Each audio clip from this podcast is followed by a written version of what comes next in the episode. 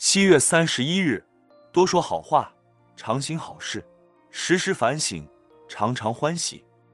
我们要把欢喜快乐散播在人间，多么美好而有意义的宣言呀！观世音菩萨，他把大慈大悲散播在人间；地藏王菩萨，他以救苦救难的愿心深入地狱；孔子到各国游学，他散播了教育的种子；佛陀行脚五印，他传播了佛法的智慧。所谓前人种树。